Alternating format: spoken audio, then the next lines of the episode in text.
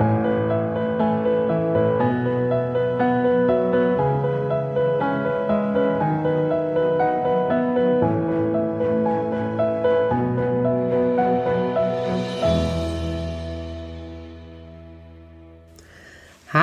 und herzlich willkommen zur 37. Folge von Lose to Win. Der Podcast, in dem du hören wirst, wozu verlieren gut ist und warum du dabei immer gewinnst. In dieser Folge wirst du erfahren, warum der Gang ins Archiv der Ex-Akten so wichtig ist und wie du mit Dankbarkeit die Gegenwart ändern kannst.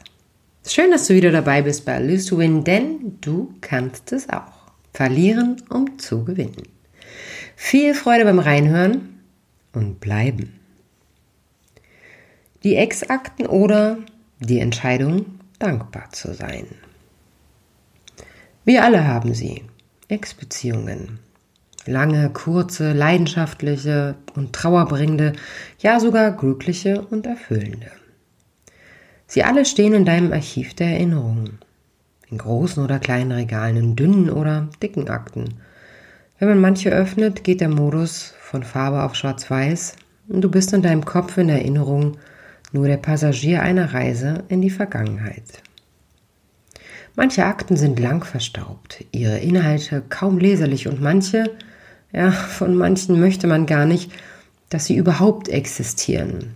Jedoch tun sie es. Ich für meinen Teil bin relativ selten im Ex-Aktenarchiv.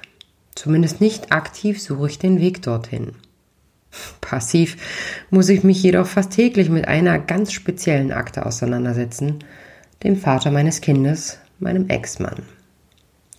Er gehört in unser Leben, auch wenn er nicht mehr der Mann an meiner Seite ist, denn diesen Platz ist mit, dieser Platz ist mit Liebe zu meinem Freund gefüllt. Love is a Battlefield sang schon Pat Benatar in meiner Kindheit. Liebe ist ein Schlachtfeld.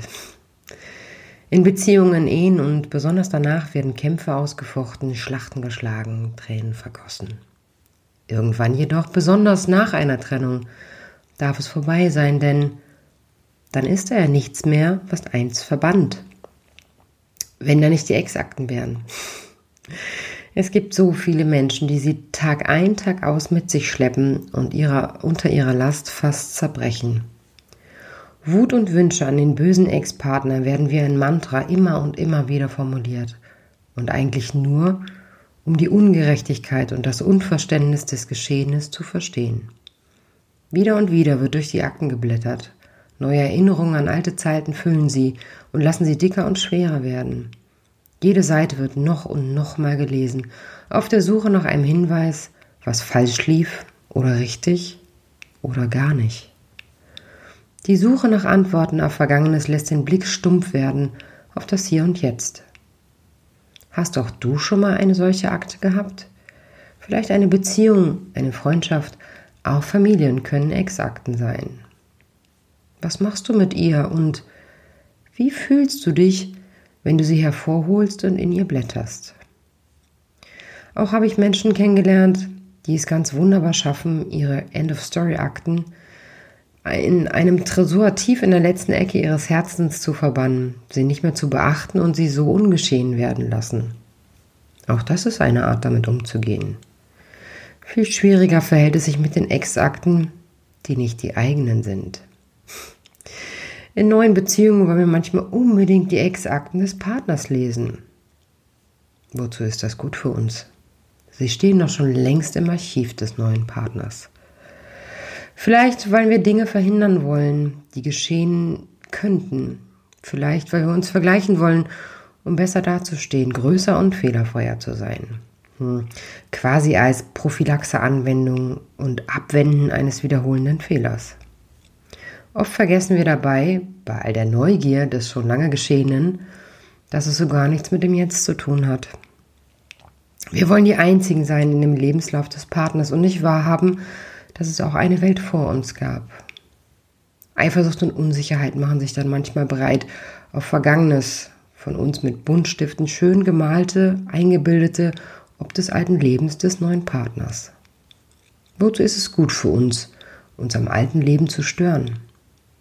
Ist es die Angst, jemand könnte mit einer weichen, warmen Stimme über die alten Zeiten sinnieren und womöglich noch daran hängen? Ich komme nicht umhin, mich zu fragen. Kann es auch sein, dass er sich nur wertschätzend verabschiedet hat aus dieser alten Zeit? Was würde sich ändern? Wir würden wissen, der andere hätte sich in Dankbarkeit von seiner Erinnerung getrennt. Nicht in Groll oder im Ärger, nicht mit Trauer und noch immer währender Wut im Bauch. Würden wir uns dann mit dem Gedanken aussöhnen können, dass es eine Zeit vor uns gab? Müssen wir wirklich auf das Vergangene argwöhnisch zurückschauen und es untermauern mit Sätzen wie Ich bereue, dass ich dies oder jenes getan habe. Hätte ich bloß nie diesen Menschen kennengelernt. Karma schlägt immer zurück. Er oder sie bekommt, was er verdient. Und viele andere Sätze.